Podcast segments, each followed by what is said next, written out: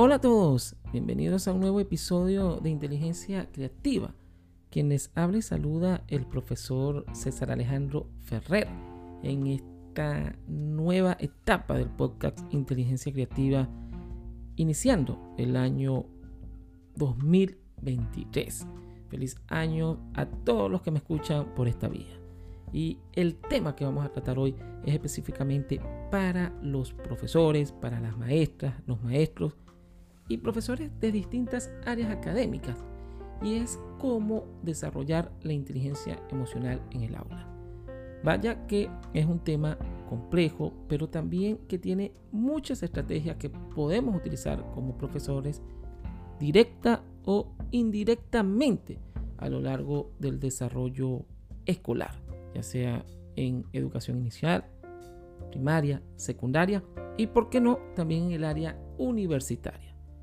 Primero, lo que debemos hacer es establecer una atmósfera cálida, pero sobre todo segura. Crear un clima de confianza en el aula, pues es una de las claves para, en verdad, desarrollar la inteligencia emocional.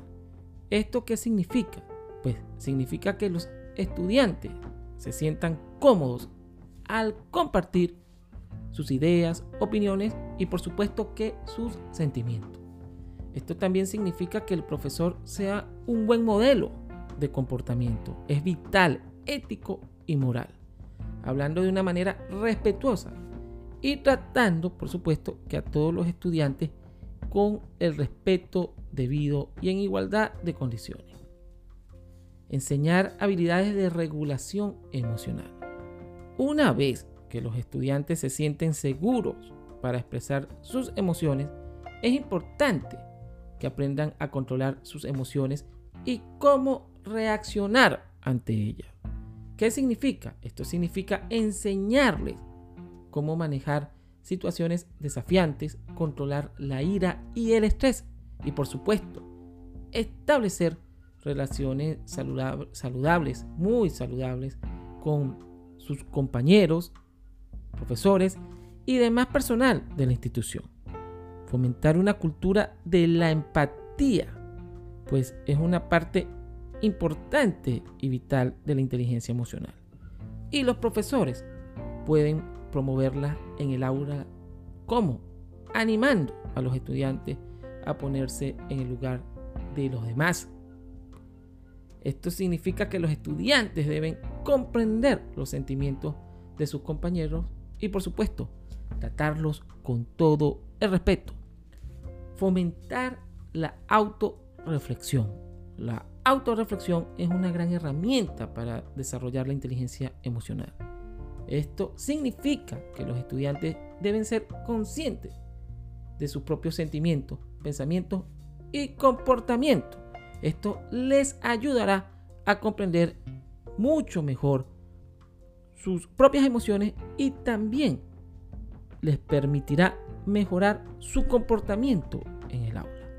Vaya que es importante desarrollar varias estrategias y técnicas en el aula de clase para desarrollar la inteligencia emocional. Y cuando digo desarrollar la inteligencia emocional, fomentar la inteligencia emocional, es fomentar en gestionar las emociones, en saber que hay momentos donde una persona puede tener molestia, puede tener frustración y no es el fin del mundo. Los estudiantes, el grupo escolar donde se desenvuelve, tiene que aprender las distintas emociones, a regularlas, pero también a saber que se pueden sentir tristes y no es el fin del mundo, que al perder una prueba, al no lograr un objetivo específico, no se acaba el mundo. Se debe saber gestionar estas situaciones. Y lo digo porque se está fomentando una cultura o se está normalizando que la inteligencia emocional es que siempre estés feliz, que siempre estés alegre, que nunca te pase nada y no es así. Hay una realidad en el día a día.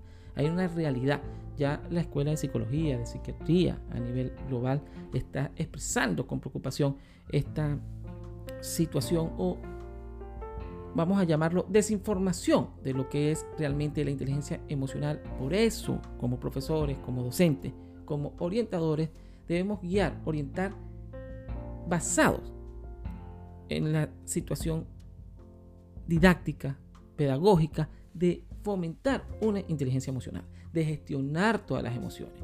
Los seres humanos tenemos diferentes tipos de emociones en diferentes contextos.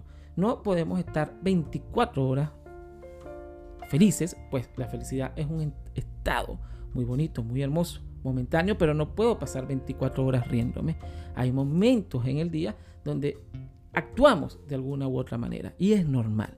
Debemos saber gestionar las emociones, debemos saber enseñar a gestionar las emociones. Obviamente, para esto los profesores, los docentes deben o deberíamos en sí gestionar, aprender, desarrollar nuestra propia inteligencia emocional para que sea más fácil, más llevadero guiar y orientar este proceso de inteligencia emocional.